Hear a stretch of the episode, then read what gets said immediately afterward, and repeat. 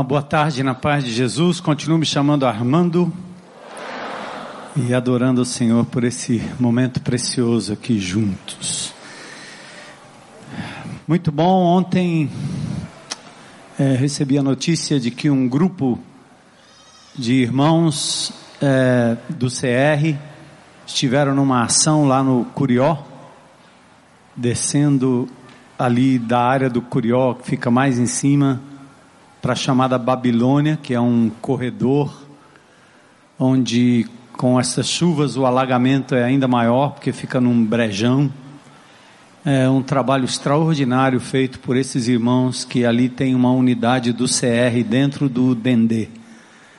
Eu quero uh, continuar desafiando a igreja para que através dos GRs, dos grupos de relacionamentos, vocês se engajem em atos de compaixão a igreja tornando o Evangelho de Jesus tão real quanto a vinda dele aqui entre nós, tocando pessoas como ele assim o fez. E nós vamos dar continuidade hoje a última é, parte da nossa série de escatologia, escatom, últimas, logia, estudo, palavra, então, o estudo das últimas coisas.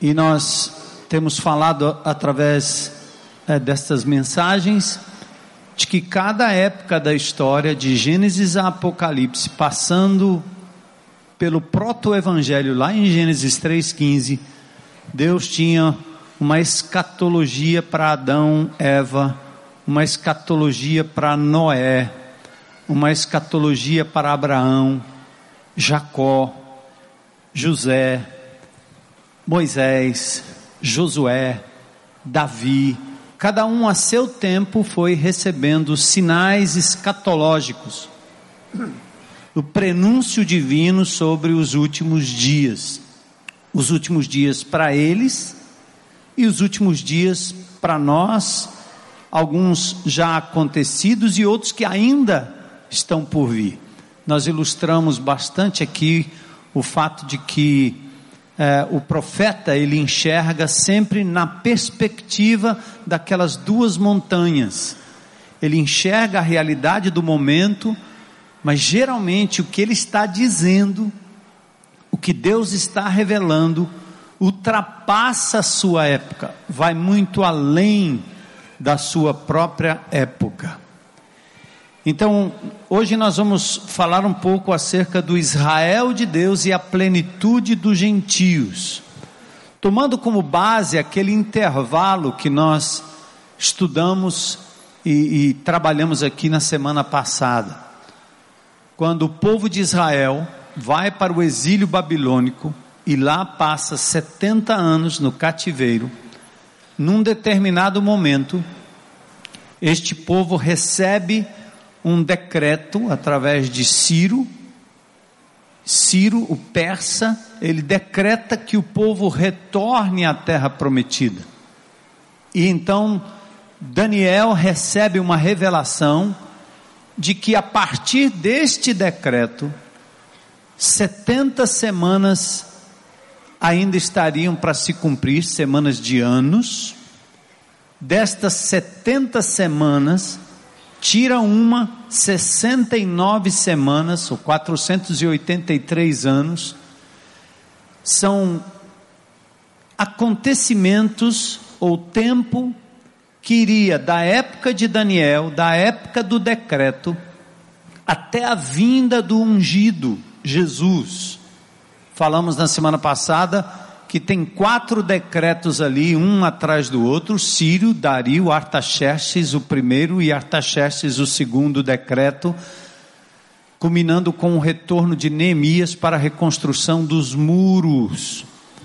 Qualquer uma dessas datas, se você acrescenta os anos, de acordo com a matemática das 70 semanas, né? Uma semana igual a sete anos, você vai chegar exatamente na época de Jesus. E quando Jesus vem, e mesmo na profecia de Daniel, no capítulo 9, há uma septuagésima semana, há uma semana que ainda parece não ter tido cumprimento, dado os acontecimentos descritos nessa septuagésima semana, dando a entender que enquanto Deus dá uma profecia para a nação de Israel, esta profecia cumpre-se até o Messias, depois vem a dispersão desta nação por todas as nações, destruição de Jerusalém no ano 70, e a partir daí inicia-se o tempo dos gentios, significa o tempo agora em que não mais Israel estará sendo porta-voz como nação da mensagem do Evangelho, mas Deus constituiria agora um novo povo chamado igreja. Em Mateus 16, Jesus diz: Edificarei a minha igreja e as portas do inferno não prevalecerão contra ela. Ele profetiza que ele fundaria esta igreja. E aconteceu no dia de Pentecoste. Esta igreja, cujo núcleo era ainda judaico, judeu, esta igreja foi se expandindo pelos reinos, nações não judias, gentias, chegando até nós. Então é o chamado tempo dos gentios, uma espécie de ato, de intervalo.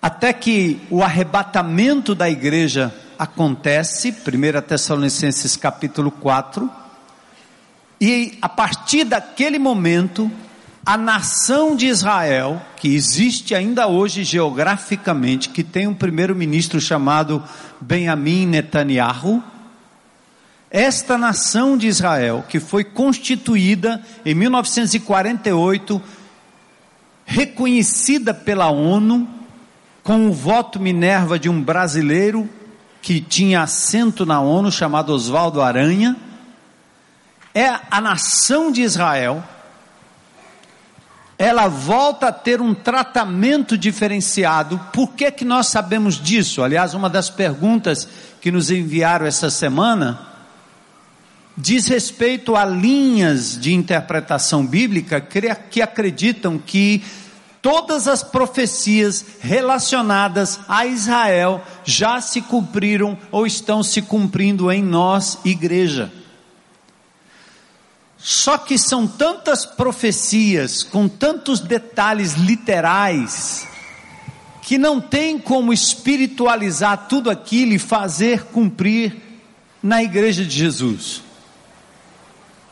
Pois a reconstrução do templo, o alinhamento das nações, o aparecimento do anticristo, o pacto que ele faz com Israel, a quebra do pacto, há todo um movimento geográfico, o retorno de Jesus para pisar o Monte das Oliveiras, Zacarias capítulo 14. Jesus em Mateus capítulo 24 e 25 fala do dia em que Jerusalém será novamente pisada, e ali, no lugar mais santo, haverá um sacrifício, um sacrilégio, um sacrifício abominável. Jesus diz: Olha, ai das grávidas naquele dia. Os que tiverem na Judéia, fujam para os montes. Óbvio que esses textos não têm ligação com a igreja, porque nós não moramos na Judéia, não há nenhuma descrição física, nós não temos uma nação divina. Paulo diz em Filipenses 3:20 que a nossa cidade está nos céus, de onde nós esperamos o Salvador, o Redentor Jesus Cristo. Então, no Velho Testamento, Deus trata com a nação de Israel com a vinda de Jesus, a destruição de Jerusalém no ano 70, os judeus são dispersos pelo mundo afora. Deus começa a trabalhar com a igreja, gente de toda tribo, língua, raça e nação, inclusive cearenses. e até que a plenitude dos gentios, a plenitude da igreja aconteça, Israel está sendo deixado de lado para que Deus trabalhe com a igreja e a partir de então, quando Jesus retorna para juntar o seu povo, ele começa a lidar com a nação de Israel novamente. Então hoje, nós vamos trabalhar um pouco esse conceito de Israel de Deus e a plenitude dos gentios. Muito importante para você entender o relógio escatológico de Deus. Isso que vocês estão vendo aqui também passa a ser importante para você compreender a, a, interpretação da Escritura, do Velho Testamento e do Novo Testamento. Saber distinguir uma coisa da outra. O que é lidar com nação que guarda o sábado, que tem ano sabático, que tem ano jubileu, que dizima dízimos do dízimo do dízimo, que tem sacerdote, que tem templo, que tem altar, que tem arca. Todas essas figuras dizem respeito ao Velho Testamento. Não nos cabe como igreja, porque nós estamos vivendo numa outra dispensação, num outro momento, em que o templo agora não é mais físico, o templo agora é uma reunião de pessoas em nome de Jesus. Nossa Jerusalém é celestial, ela não é a terrena mais. Nós não temos um sacerdote para nos conduzir à presença de Deus. Nós fomos transformados em reinos de sacerdotes. Reino de sacerdotes. Nós não precisamos de um mediador, temos um mediador. Não precisamos mais de oferta pelos nossos pecados, não mais cordeiros imolados. Cristo é o cordeiro único. Você não precisa mais de um profeta estar lhe dizendo o que Deus disse, porque agora você tem a lei gravada no seu coração e a palavra nas suas mãos, na sua boca. Veja como muda. Então nós não podemos aplicar essas coisas do Velho Testamento. Pisei numa tropa, passei por cima de todo mundo entro na arca, carrego a arca, os 80 dias do Gideão, os 300 não sei do que. Nós estamos sempre procurando esses símbolos do Velho Testamento, porque isso cativa as pessoas, mas não tem nenhum fundamento. Nós adoramos o Pai não em Gerizim, nem em Ebal, não nesse monte, nem naquele, como queria argumentar a mulher samaritana com o Senhor Jesus. Ele diz: os verdadeiros adoradores adoram o Pai em espírito e em verdade. Não é uma questão de local. Até as igrejas evangélicas, historicamente, que vêm da, da dita reforma protestante, reformaram muita coisa, mas não reformaram a eclesiologia. E nós continuamos católicos romanos. A gente passa diante de um prédio e diz: ali é minha igreja. A gente vem para um culto e diz: vem até o altar. Você ainda pede que o sacerdote consagre alguma coisa. Quantas vezes eu fui chamado para consagrar um ambiente? E eu, como bispo, quase levo aquela água benta para poder jogar. Eu já fui em repartição pública. Alguns órgãos que foram aqui inaugurados chamaram um padre e um pastor. E eu fui lá para abençoar o lugar. Disse, misericórdia, eu não tenho esse poder não. Né? Eu posso abençoar as vidas aqui, pedir que o Senhor abençoe, né? Mas da mesma forma que um homem como eu, com a unção que o Espírito me deu, pode orar por alguém, interceder por alguém, qualquer jovem, qualquer criança, qualquer mulher, qualquer homem, qualquer idoso, qualquer pessoa que seja um discípulo de Jesus, hoje tem esse mesmo acesso, esse mesmo poder, essa mesma graça. O segredo do evangélico Aliás, o segredo da denominação evangélica, muitas vezes, é manter o povo na ignorância, como clientes, inertes e incapazes de fazer qualquer coisa, porque tudo tem que ser feito pela igreja e pela liderança da igreja. É por isso que nós estamos numa luta nesta comunidade aqui, para a gente inverter esse papel. Nós não estamos vivendo mais no Velho Testamento, mas no Novo Testamento. Tudo que eu tenho dito aqui a vocês ao longo dos anos, da capacidade que nós temos de ler a palavra de Deus, de termos um encontro com Deus, de sermos cheios do Espírito, de orarmos pelas pessoas, de podermos andar nos becos e nas vielas desta cidade, levando o poder de Deus, graça de Deus, cura de Deus, ministração de Deus, é para que você assuma o papel para o qual o Senhor lhe criou e lhe salvou e juntos nós podemos caminhar nessa direção. E não criar um grupo de pessoas alienadas e dependentes de um ministro, de um pastor, de um líder, de um professor, de um mestre, de um teólogo, de um missionário, ou seja lá o que for, de um apóstolo, ou seja qualquer nome que se queira dar. Então eu queria ler com vocês alguns versículos. Vamos abrir Romanos capítulo 9, 10 e 11. Eu quero convidar você a se colocar em pé para a gente fazer uma leitura num pedacinho. Vocês vamos ler os três capítulos? Não. Abra no 11. E vamos ler dos versos 25 em diante. Por acaso alguém leu esses três capítulos em casa? Alguém leu? Algumas mãozinhas levantadas aí. Ah. Depois desse domingo, vá para casa e, e, leia com calma Romanos 9, 10 e 11, tá bom? Porque nós vamos passar voando por esses três capítulos. Então vamos lá capítulo 11 de Romanos, versículo 25 em diante. Irmãos, quero que vocês entendam este mistério para que não se orgulhem de si mesmos. Alguns do povo de Israel têm o coração endurecido mas isso durará apenas até o tempo dos gentios, que o tempo dos gentios se complete, e assim todo Israel será salvo. Como dizem as Escrituras, o libertador virá de Sião e afastará Israel da impiedade, e esta é a minha aliança com eles: eu removerei ou vou remover os seus pecados. Vamos para o texto que está aí na tela, né? Em frente.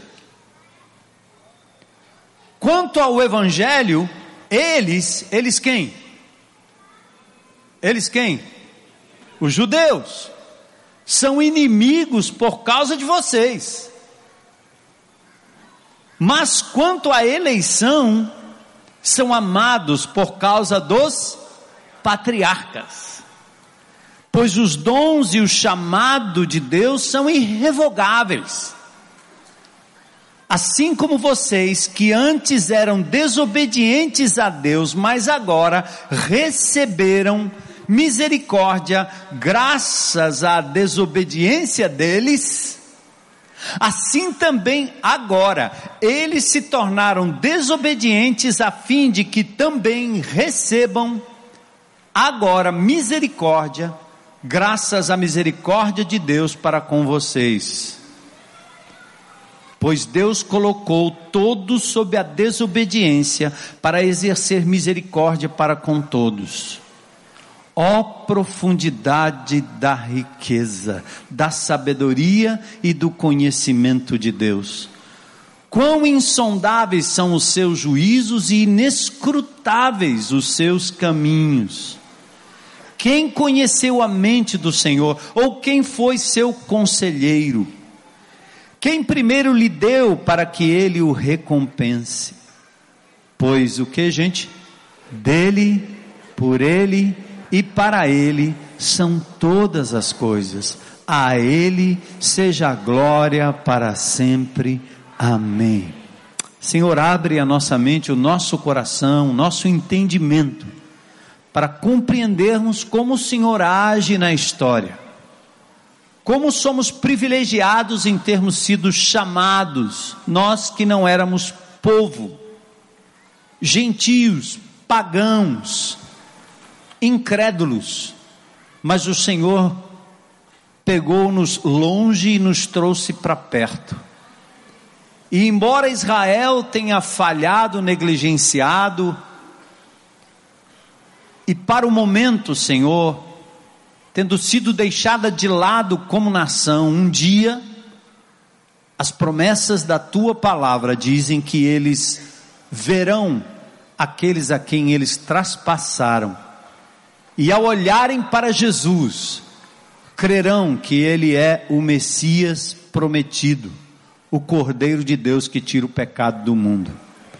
Completa a tua obra na história e te damos graças por fazermos parte dela. E porque o Senhor, apesar de tão grande, soberano, onisciente, onipresente, onipotente, o Senhor se importa com cada detalhe da nossa vida da minha vida, da vida de cada um dos meus irmãos aqui. Que a nossa confiança em Ti aumente ainda mais. Que não haja no nosso coração desespero, mas esperança. E desejo de vivermos para a glória do Teu nome e proclamarmos o Teu nome àqueles que ainda não te conhecem. É o que nós pedimos em nome de Jesus. Amém. Podem sentar.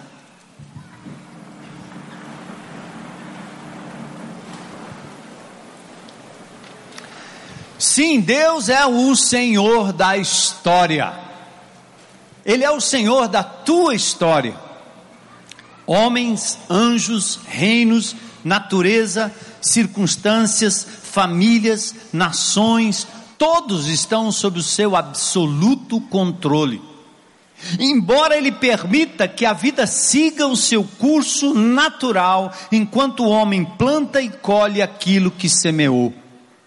Gálatas 6,7 diz: Não se deixe enganar, de Deus não se zomba. Tudo aquilo que o homem semear, isso também colherá.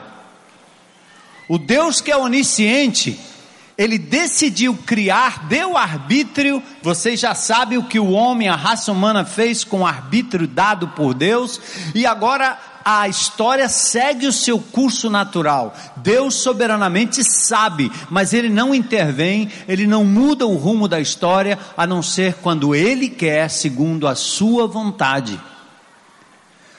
Por isso não adianta você brigar com a questão de que Deus é onisciente, por que, que ele criou se ele sabia que tudo ia acontecer do jeito que iria acontecer? Porque ele é soberano, porque ele quis. Porque ele é Deus, porque ele não está preso ao tempo.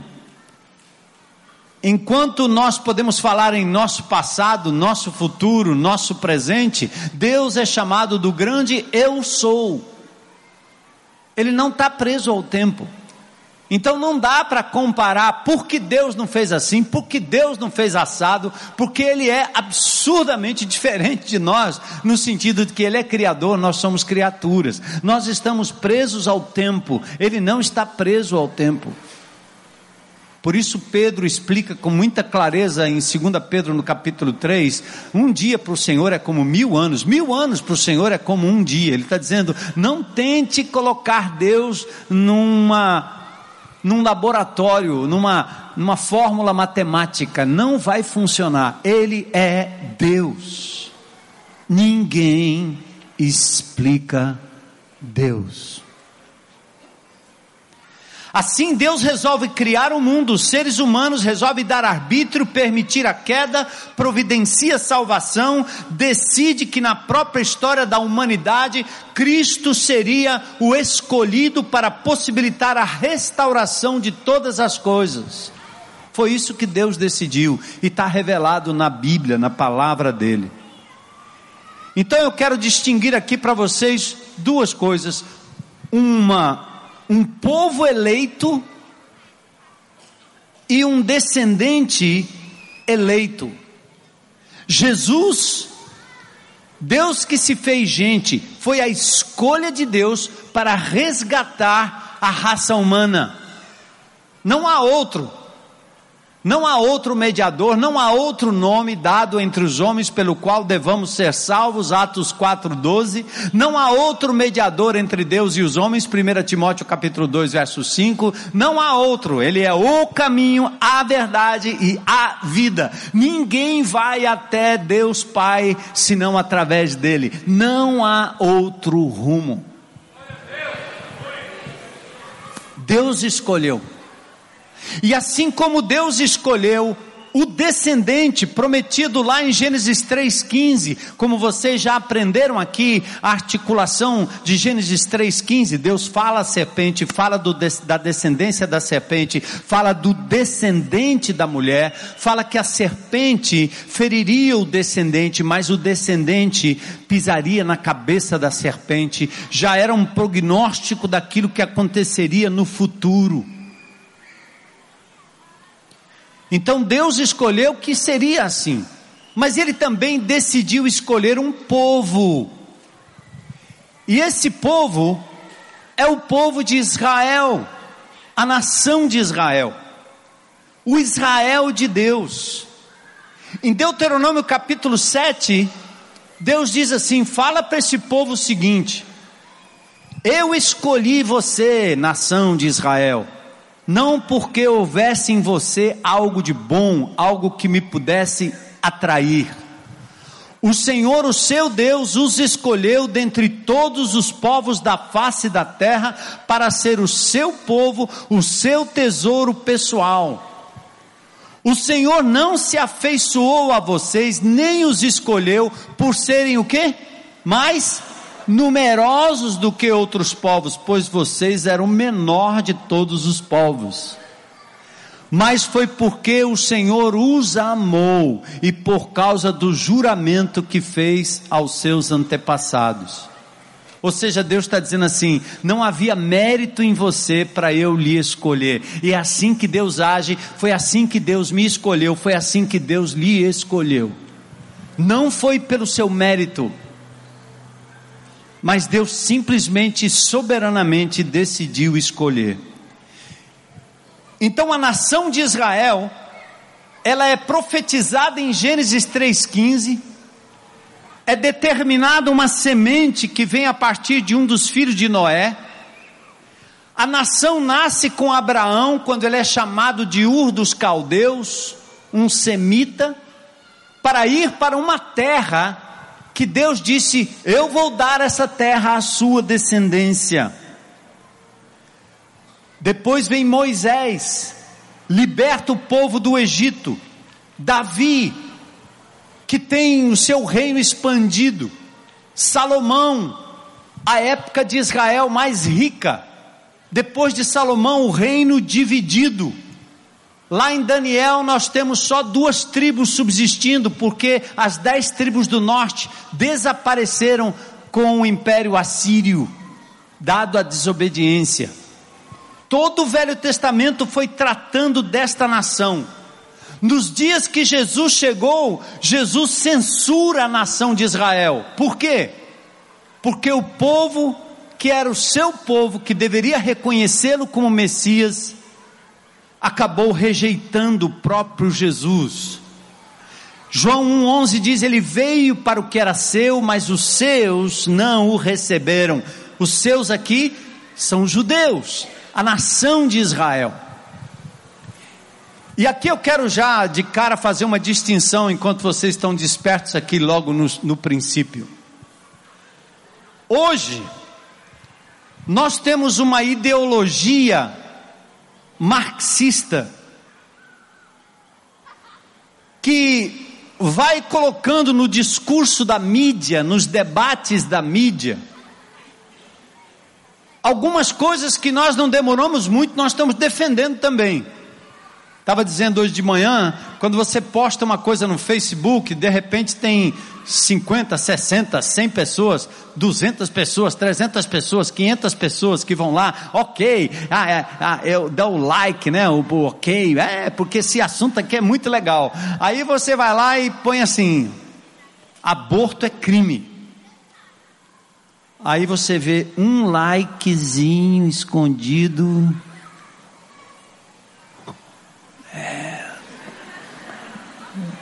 Valeu, pastor. Se eu dissesse aqui que o judeu tem direito àquela terra mais do que tem os palestinos, o discurso da Globo News que você assiste é o discurso de ódio aos judeus e de defesa aos palestinos.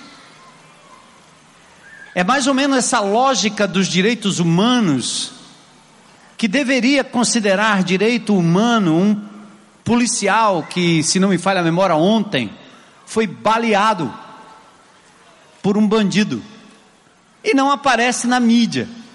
Mas se um policial acerta o bandido, aí aparece na mídia. Porque nós estamos agora nessa de direitos humanos. Os direitos são tão humanos que nós estamos dando direito a menores, a que eles matem, matem, matem, matem, matem, matem, matem e são tratados a pandeló mais do que muitos adolescentes que estudam, que têm família e que vivem uma vida de miséria nos becos dessa cidade, inclusive ao redor da nossa propriedade. Claro que ninguém aqui é a favor da violência, claro que direitos humanos é uma coisa que deveria ser igualitário para todo mundo. Mas esse discurso politicamente correto, que parece que dá bandeira para alguns, dá emprego para outros, dá visibilidade para outros. Você pega uma senhora do seu Cabral e manda para casa. Afinal, ele descobriu o Brasil, né? Sérgio Cabral descobriu o Brasil. Então, manda a mulher dele para casa. Milhares de mulheres na mesma condição. Agora a lei fica toda. Não, porque isso aqui é legal. É, de fato, fizeram o que é legal para favorecer alguém imoral. Mas por que o que é legal não foi implementado antes? Por que, que o que é legal não chega nos rincões ou nos lugares mais obscuros dos presídios da nossa cidade? Então, tudo isso para dizer assim: cuidado, igreja. Tem alguns irmãos aí com, com vocação de alienação que às vezes acha que o pastor está falando muito em política. Nós estamos sendo massacrados por conta da maldita política partidária feita por corruptos. João Batista não vacilou para botar o dedo no nariz de Herodes. No Velho Testamento, os profetas não vacilaram para realmente colocar o dedo na cara do rei, inclusive Natã, na cara de Davi, o homem segundo o coração de Deus, fazendo ele envergonhar e corar de vergonha, porque ele matava e ele cometia um, um adultério. E nós queremos viver aqui no glória, glória, aleluia, e deixa eu com a propina, e deixa eu roubando, e deixa eu massacrando, e deixa eu com o meu partido, e deixa eu com o meu empreguinho, e vamos ficar quieto. Vocês só não vão ouvir aqui política partidária, mas denúncia do que está errado, Claro, isso não é o foco, isso não é o tema de todos os dias, de todos os tempos, de todos os momentos, mas nós não podemos permitir que valores cristãos sejam arrebentados, e um deles diz respeito à nação de Israel. Sabe qual é o discurso politicamente correto? Aquela terra era dos palestinos, não dos judeus. Como assim? A história da mídia, da falácia midiática, ela começa há pouco tempo. 1900 e alguma coisa. Eles estavam lá e os judeus entraram na terra e pronto, tomaram a terra e agora tem que ter dois estados ali no meio. A nossa história começa com a Bíblia. E a Bíblia não é conto da carochinha, não. Abraão foi dado a ele a promessa de uma terra e ele foi para lá, conquistou aquela terra como era naquela época e aqueles indivíduos que foram desalojados ou conquistados de lá não tem absolutamente nada a ver com os palestinos. Por que que isso é importante? para você entender o relógio de Deus enquanto Deus trata com a nação de Israel. Eu tenho uns slides aí que eu quero mostrar para vocês, e aí a gente corre para o texto do capítulo 9 de Romanos 9, 10 e 11. Vamos lá, para vocês entenderem um pouquinho da história. Olha lá, ó. Dois mil anos antes de Cristo, Abraão. Século 10 antes de Cristo, Jerusalém construída como propriedade dos judeus. Império Babilônico, 609, conquista Jerusalém, leva o povo judeu, não tinha árabe lá, não tinha palestino, não tinha ninguém não, era judeu. Que ridículo. Depois o Império Persa com Ciro que manda o povo judeu voltar para Jerusalém, reconstruir Jerusalém. Por que, que você não ouve isso sendo mencionado na mídia? Porque se eles fizerem isso, eles estão dando ponto para o Evangelho, pronto para a Bíblia, ponto para a palavra de Deus, e eles não farão isso. Depois você tem o Império Grego em 312. Depois você tem o Império Romano em 64. Herodes o Grande é estabelecido como rei ali daquela região. Depois tem a vinda do Senhor Jesus Cristo. Depois nós temos os judeus espalhados. O Império Romano, quando manda destruir Jerusalém, os judeus são espalhados pelo império. Mais tarde, o Império Romano acaba tentando fazer com que os judeus retornem à terra. Eu estou falando aqui agora de Constantino, que se converte ao cristianismo e que diz que todo o império agora era cristão, e se o império era cristão, judeu é gente boa porque faz parte da história. Só que no século IV, V, VI, depois de Cristo, o Império Romano acaba se desintegrando. Você tem aí os alemães, os germânicos, que os conquistam, e naquela época, nós temos o fenômeno do islamismo com Maomé. Mais ou menos cinco séculos depois de Cristo é que vem o Alcorão, Maomé, e essa história de que Jerusalém também é um lugar sagrado. E foi em 700 e pouco depois de Cristo que eles tomaram conta da cidade, desalojaram tudo que tinha a ver com cristianismo, com judaísmo e construíram uma mesquita lá dentro. Não foram os palestinos, foram os árabes que fizeram isso. Quando da virada do primeiro milênio, as chamadas cruzadas, que derramou muito sangue, eram as cruzadas que partiam de Roma, particularmente do Vaticano, para ir até a terra prometida e tirar os árabes de lá, dizendo: Isso aqui é de cristão, isso aqui é de judeu. As cruzadas tinham esse intento de devolver a quem pertencia a terra, a religiosidade do local. E aqui eu não me coloco nem a favor nem contra essa história, porque ela é cheia de coisas que não vale a pena você endossar, mas é história. Século V, século XV, século XVI, da época da grande reforma protestante, o Império Otomano toma conta de tudo e começa a estabelecer em Jerusalém outro califato, outro domínio árabe. Enquanto isso, os judeus estão espalhados pelo mundo, tentando serem absorvidos em países da Ásia, da Europa, mas num determinado momento, Theodor Herzl, em 1826, começa a sonhar que os judeus deveriam voltar para a terra prometida vem a Primeira Guerra Mundial.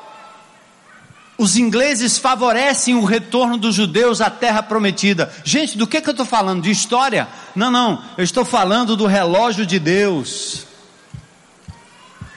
fazendo tic-tac, tic-tac, tic-tac, e as nações sendo manobradas pela soberania divina. 1946, Hitler decide dar cabo a 6 milhões de judeus. O grande holocausto.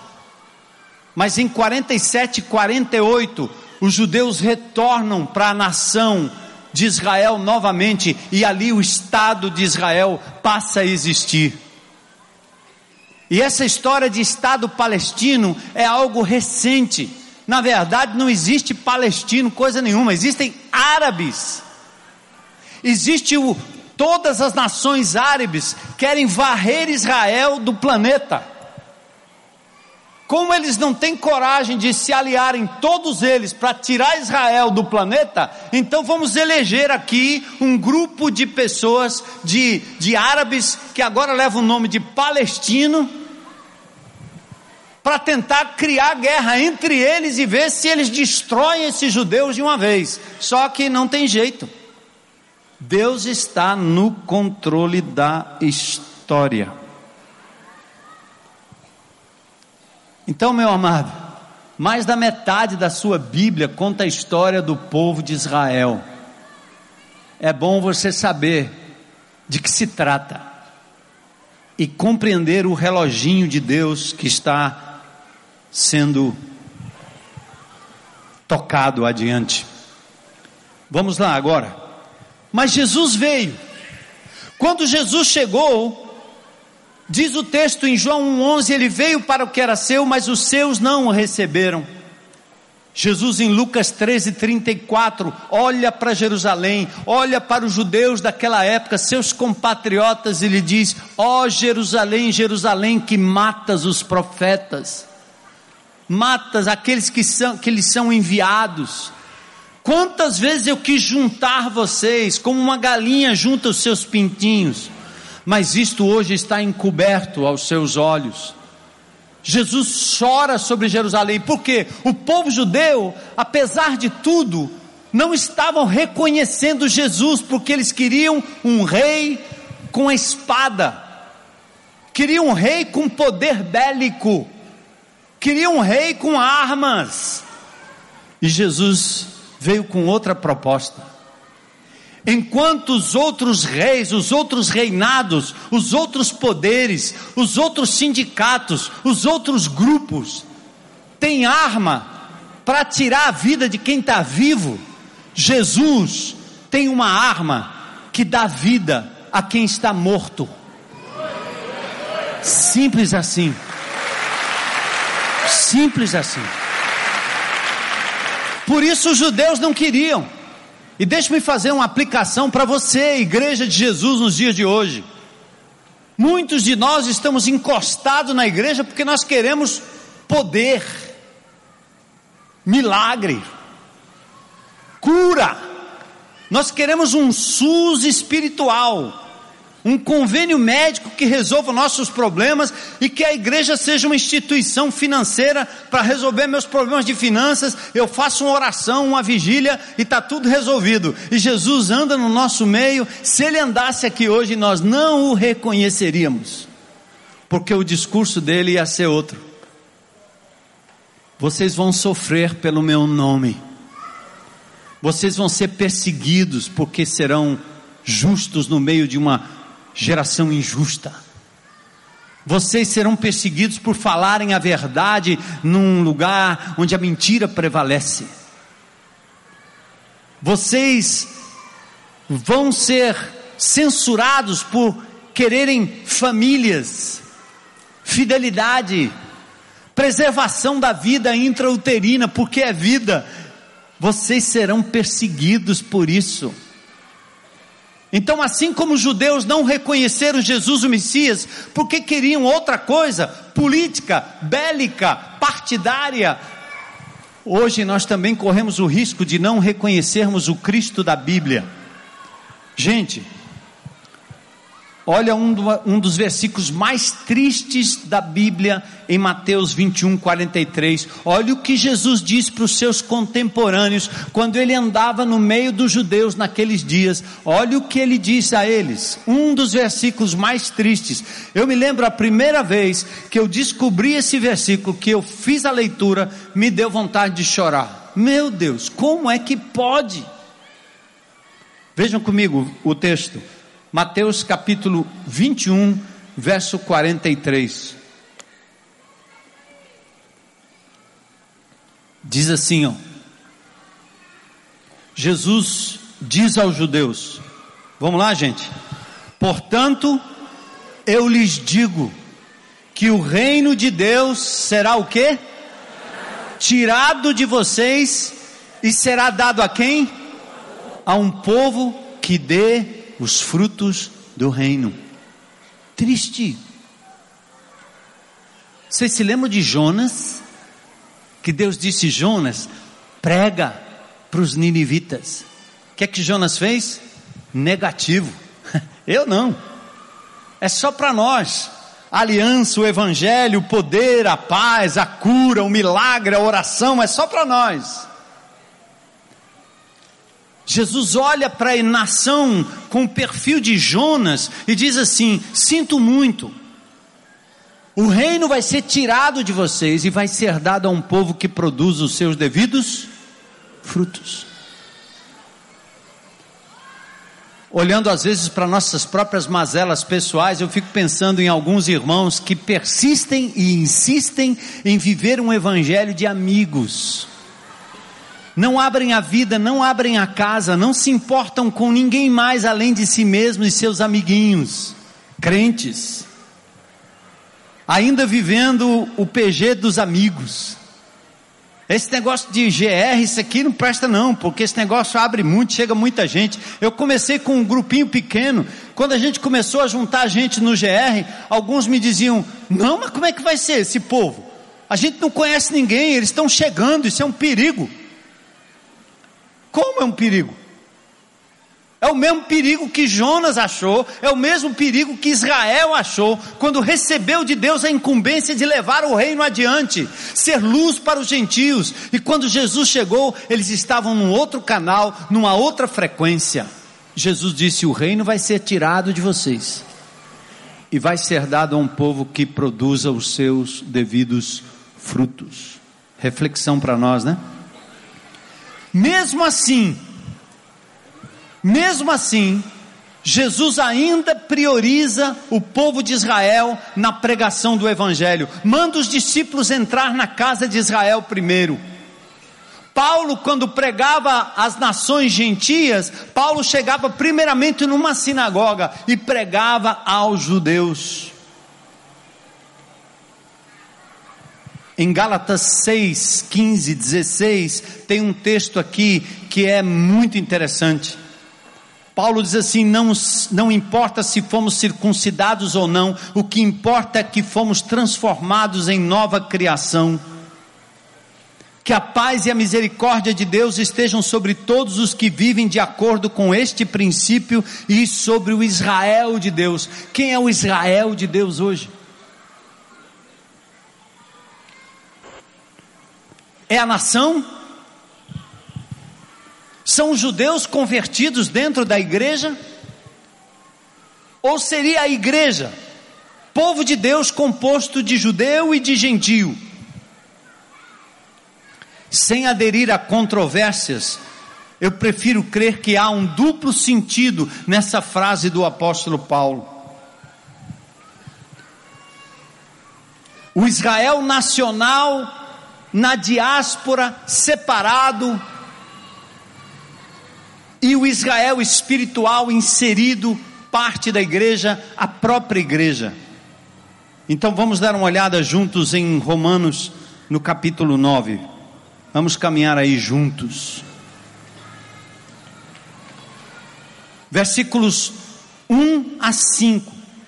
Olha o que Paulo está expressando como preocupação e angústia. Ele é um judeu, um apóstolo enviado aos gentios, Ele precisa dar esperança aos judeus convertidos, mas também ele quer advertir os que creram depois, os gentios, os cearenses, os paulistas, os brasileiros, os americanos, para dizerem: olha, cuidem-se, porque se vocês receberam o Evangelho por pura graça, não achem que vocês são mais merecedores do que os judeus.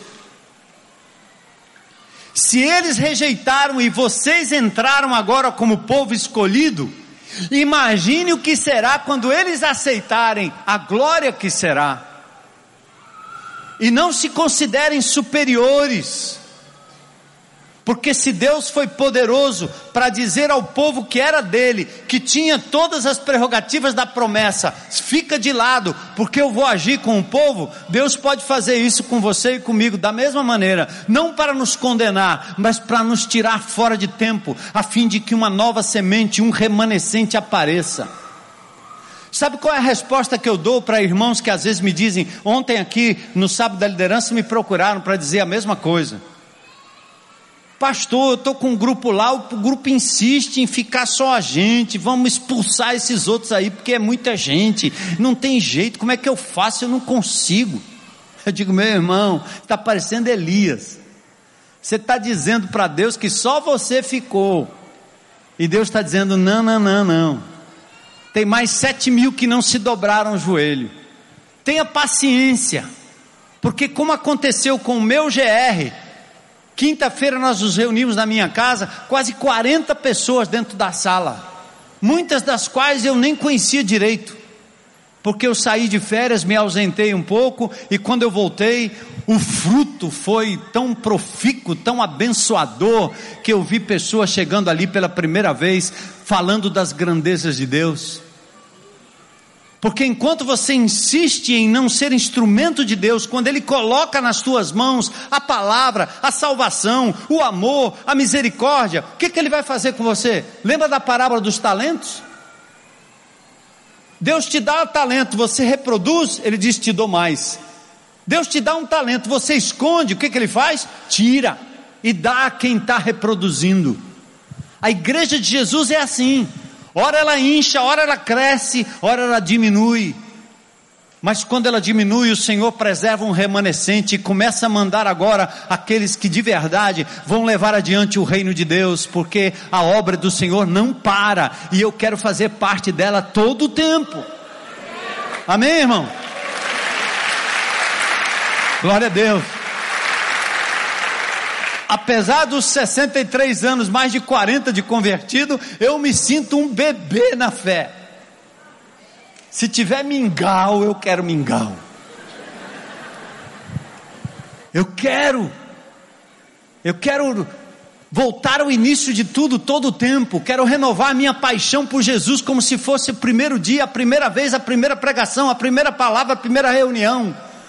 Não me canso de querer vir e estar na casa de Deus. Quando eu viajo, não posso ficar longe, até da internet, para assistir o que Deus está fazendo aqui no nosso meio, porque eu amo a igreja de Jesus, porque eu amo o meu Jesus, e eu não quero ficar de fora da graça e da bênção que o Senhor me dá.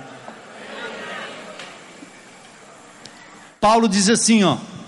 Digo a verdade em Cristo, não minto. Minha consciência o confirma no Espírito Santo. Tenho grande tristeza e constante angústia em meu coração, pois eu até desejaria ser amaldiçoado e separado de Cristo por amor de meus irmãos, os da minha raça. Sabe o que Paulo está dizendo? Se eu pudesse perder minha salvação para os meus irmãos da nação judaica ganharem a salvação, eu daria para eles de graça, mas não é possível. Mas por isso eu tenho tristeza, eu tenho angústia. Você não sente assim às vezes quando tem um parente, um amigo, um pai, uma mãe que se fecha para o evangelho e você diz: gente, se eu pudesse. Eu pensei disso do meu pai, pensava isso da minha mãe quando eu me converti. Paulo então aqui expressa seu sentimento, sua tristeza, sua angústia. Dá uma olhada no verso 4. Olha os privilégios de Israel como nação no Velho Testamento, descrita aqui no capítulo 9, ou descritas no capítulo 9. O povo de Israel, deles é o que? adoção de filhos, deles é a glória divina, deles é a são as alianças, dele é a concessão da lei, dele é a adoração no templo, dele são as promessas. Olha quanta coisa. Deles são também os patriarcas, e a partir deles se traça a linhagem humana de Cristo que é Deus acima de tudo, bendito para sempre, amém.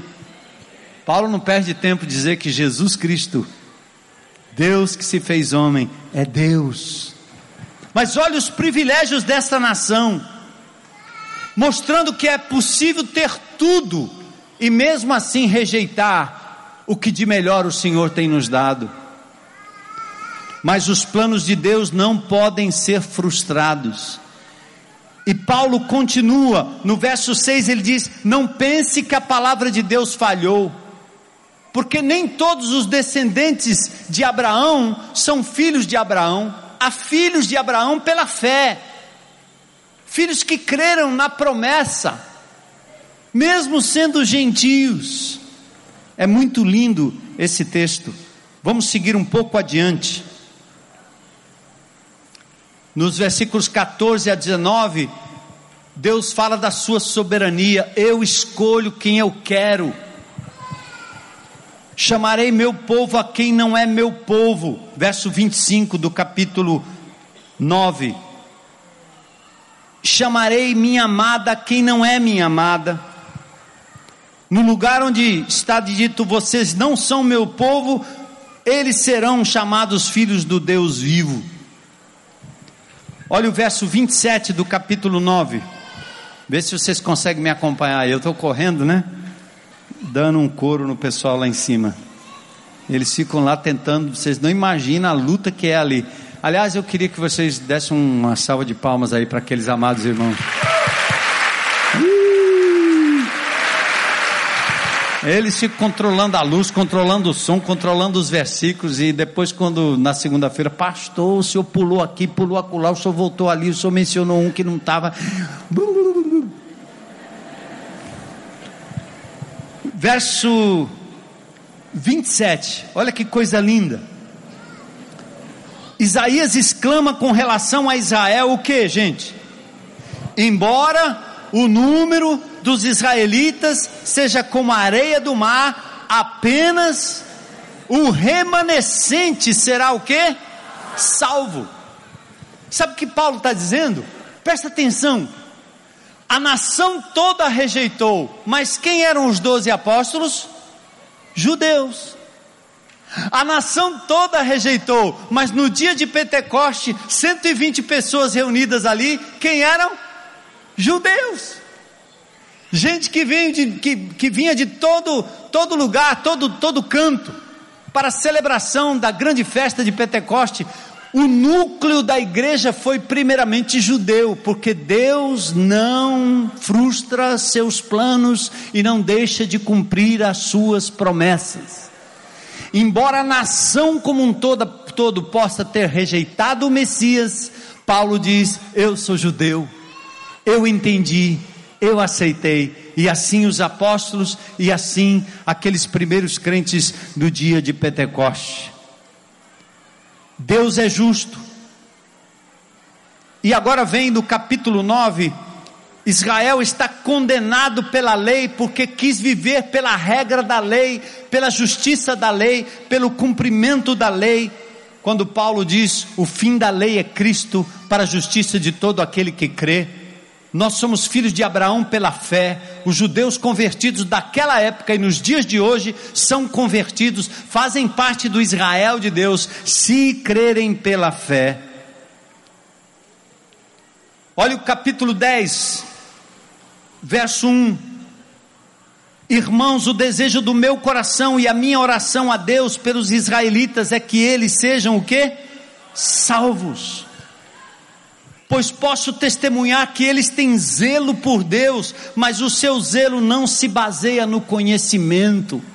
É a mesma coisa que a gente vê em algumas religiões ao nosso redor. As pessoas são piedosas, têm zelo de Deus, mas sem conhecimento, sem entendimento das Escrituras. Quantos não conhecem a Bíblia, não conhecem a palavra, não abrem a palavra, mas são piedosos? E Paulo diz: que tristeza! Um povo piedoso, mas sem conhecimento, com zelo de Deus, mas sem conhecimento. Portanto, ignorando a justiça que vem de Deus e procurando estabelecer a sua própria, não se submeteram à justiça de Deus. Olha o verso 4, vocês devem é, é, é, grafar, sublinhar esse verso 4 do capítulo 10. Olha que lindo, porque o fim da lei é Cristo, para a justificação de todo o que crê. O fim aqui não é só que terminou a lei, mas a finalidade da lei é Jesus. A lei era para nos conduzir a Cristo, mas a lei mostrou que nós somos pecadores. A gente erra, a gente passa do sinal, a gente passa da velocidade normal, a gente acaba fazendo coisas que a gente às vezes nem nós não temos condições de sermos salvos pelo cumprimento de regras, cumprimento de lei, por fazermos boas obras. Por que, que a finalidade da lei é Jesus? É porque Jesus, como perfeito homem, ele se submeteu à lei e a lei não pôde pegá-lo em absolutamente nada. Ele não tinha nenhuma condenação sobre si, mas ele disse: Eu vou me entregar em favor de todos aqueles que creem no meu nome, para que eles sejam livres da condenação da lei. Glória a Deus, né?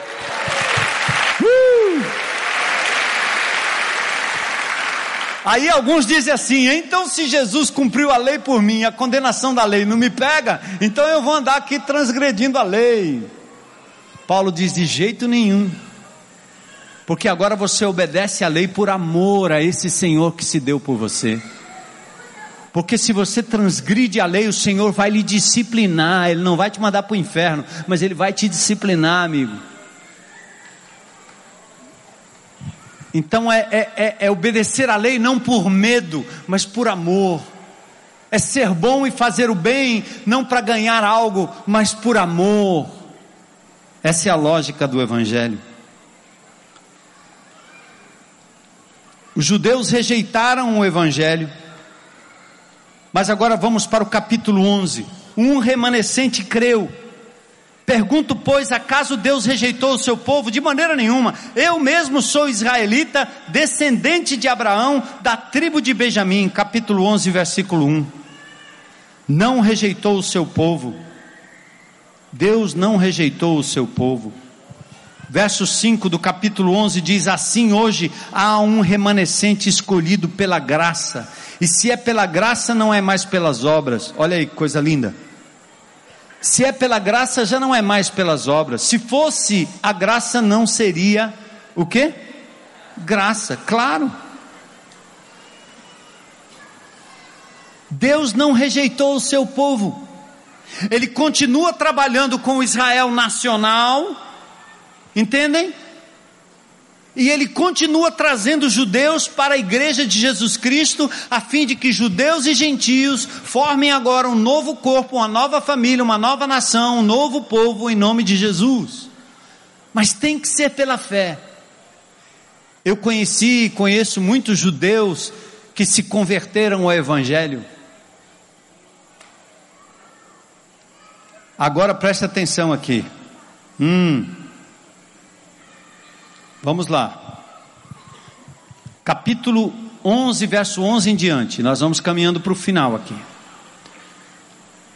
Novamente pergunto: acaso eles tropeçaram para que ficassem caídos? Está falando dos judeus, certo? De maneira nenhuma. Ao contrário, por causa da transgressão deles veio salvação a quem? Sabe quem são os gentios? Pronto, pode falar igual aquela gíria que tem por aí. É nós, mano.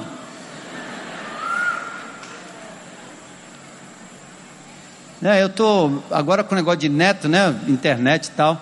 Aí tem um joguinho lá na, na internet que eu fico só ouvindo, bicho. Ura, mano, bora, mano. É nós. Vamos, mano, entra aí, sobe aí, mano, legal. É, sotaque bem paulista, né? Olha, meu, as minas estão chegando, é nós na fita, é nós. Quando você ouvir falar gentil, hein? Quem é? É nós, meu. Sou eu, Jesus, eu não merecia nada, olha aí onde eu entrei no negócio. Agora vamos prestar atenção. Deus fez tudo isso com Israel no Velho Testamento e quando eles caíram, nós entramos pela graça. Amém? Amém.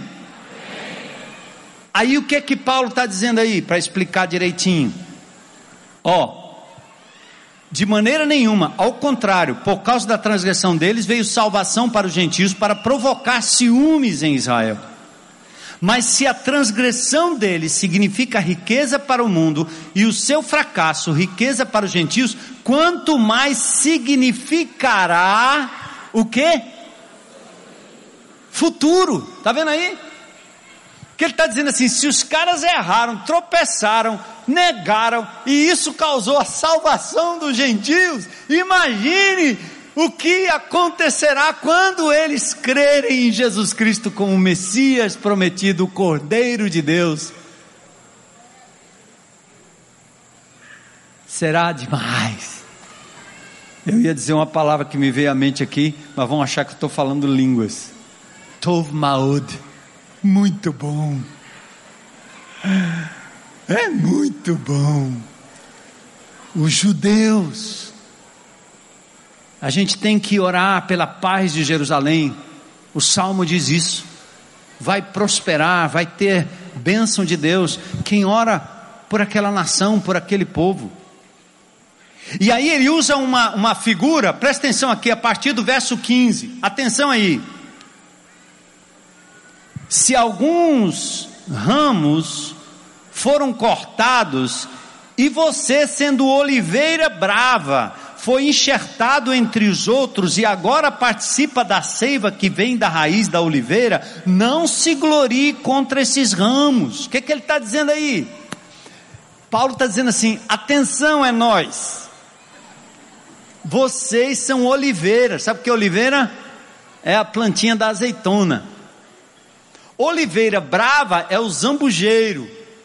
É uma oliveira que o caule não presta, o ramo não presta, o fruto também não presta para nada. Mas tem uma oliveira natural, linda, frondosa, pode durar até mil anos uma oliveira. O caule é utilizável, as folhas são medicinais, os frutos dão aquele azeite gostoso, não é não? Deus está dizendo assim: os judeus são a oliveira natural. E vocês, gentios, é nós.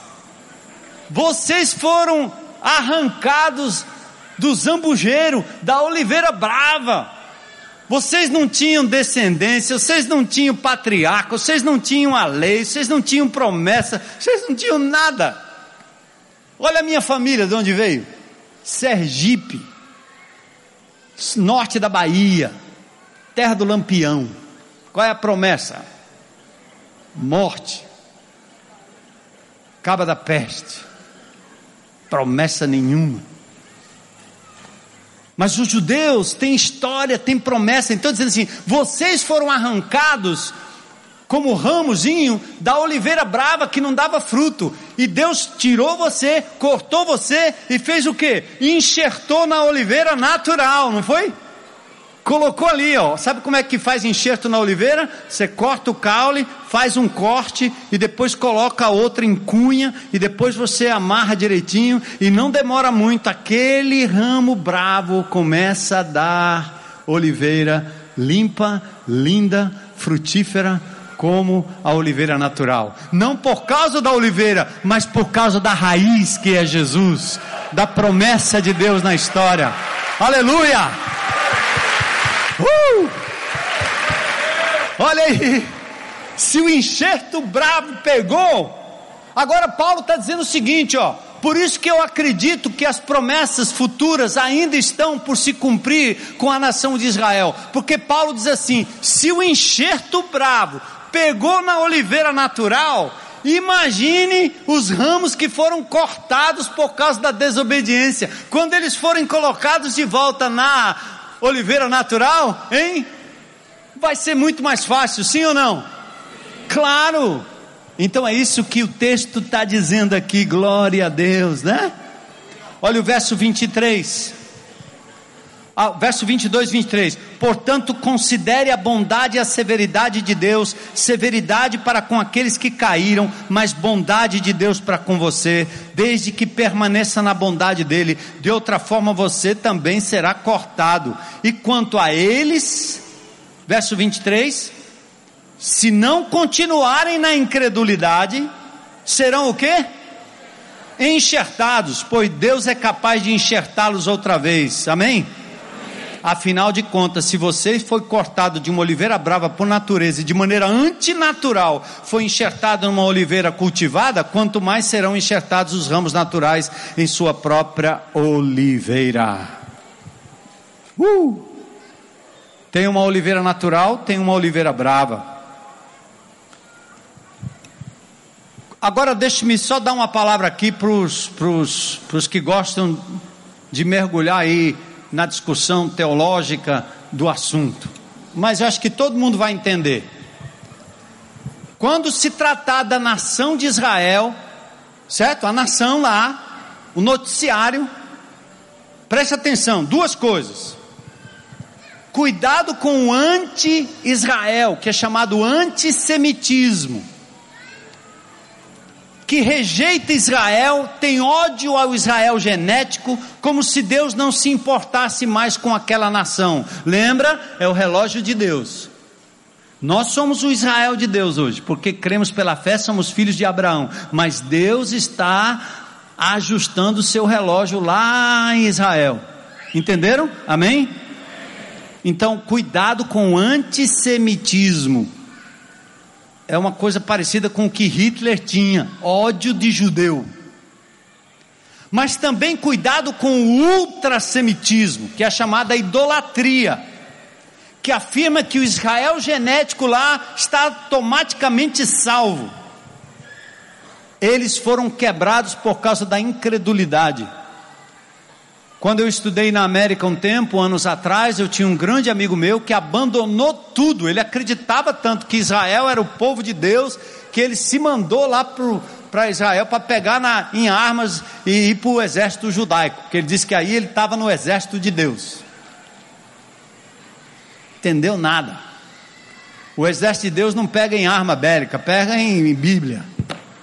O exército de Deus é a igreja. Você pode até ir lá. Eu já passei em Israel, já estive lá um tempo,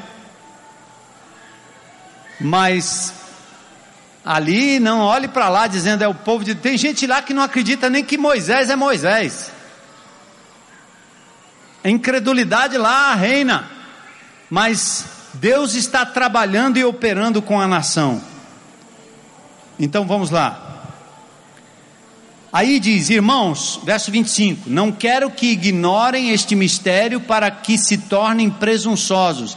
Israel experimentou o endurecimento em parte até que chegasse à plenitude dos. Vamos ler juntos esses dois versículos, por favor. 25 e 26. Certo? Lá de novo. Vamos juntos. Irmãos, não quero que ignorem este mistério para que não se tornem presunçosos. Israel experimentou um endurecimento em parte, até que chegasse a plenitude dos gentios. Atentem agora. E assim todo Israel será o que? Salvo. Como está escrito, virá de Sião o redentor que desviará de Jacó a impiedade. Aleluia. Promessa divina. Pode aplaudir o Senhor.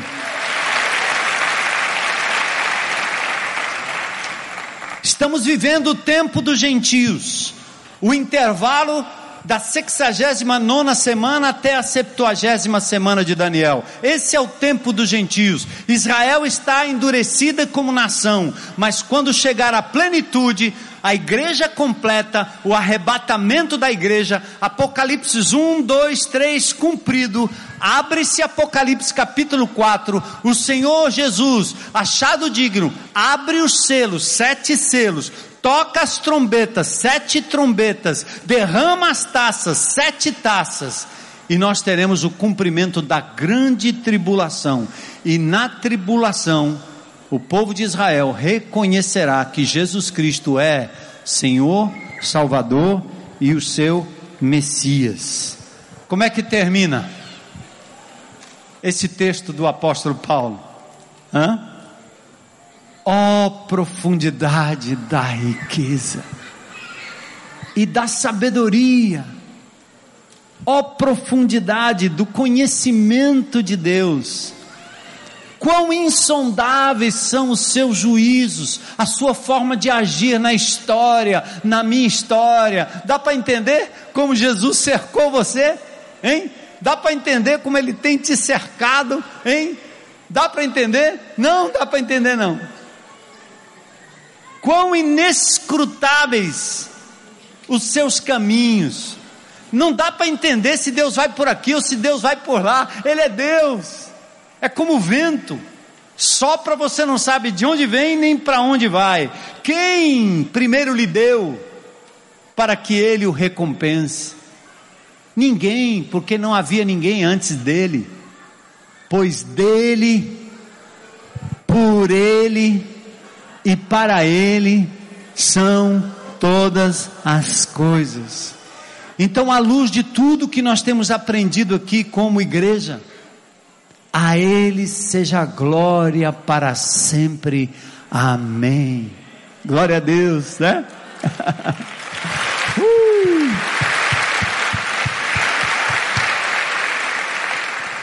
Tem muito mais que você pode aprofundar na escatologia. Há vários pontos de vista, gente que acredita que o arrebatamento é antes da tribulação, no meio da tribulação, depois da tribulação.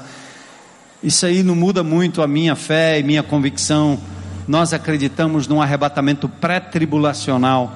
Acreditamos na septuagésima semana, os sete anos de tribulação. Acreditamos na volta literal de Jesus todo o olho o verá. Antigamente a gente cantava um cântico, né? Eis que vem breve sobre as nuvens dos céus. Jesus virá, ele virá, ele virá, ele virá, ele virá, primeiro para buscar a sua igreja, depois ele virá para estabelecer o seu reino de justiça. Apocalipse 20 fala do milênio. Se são mil, dois mil, cinco mil, dez mil, não sei. Lá está escrito milênio. Satanás amarrado o povo vivendo em paz, Jerusalém, o centro de adoração do mundo. Que coisa! Não é Meca, não é Medina, não é Nova Delhi, não é o Santuário de Fátima em Portugal. Eu estive lá no Santuário de Fátima, fui lá ver. Não é lá. O lugar de adoração é onde Jesus está. Hoje é onde ele se apresenta no nosso meio, aqui e agora, em casa, no meu quarto, no meu grupo de relacionamento. E um dia ele virá, será o centro de todas as coisas para que no final do milênio as nações se levantem novamente contra ele, mostrando que o pecado não foi totalmente erradicado, a corrupção ainda vai graçar muitas pessoas, mas aí o Senhor porá fim a todas as coisas num justo julgamento e estabelecerá novos céus e nova terra onde habita a justiça. Se eu vou viver para ver tudo isso, provavelmente não. Mas eu sei de uma coisa: o meu redentor vive. E eu posso ver o seu reino agindo aqui e agora, no Israel de Deus, na igreja no meio dos gentios que somos nós.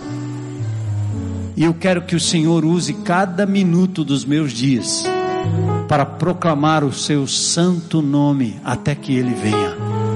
Junto com meus irmãos, vivendo a igreja de Jesus.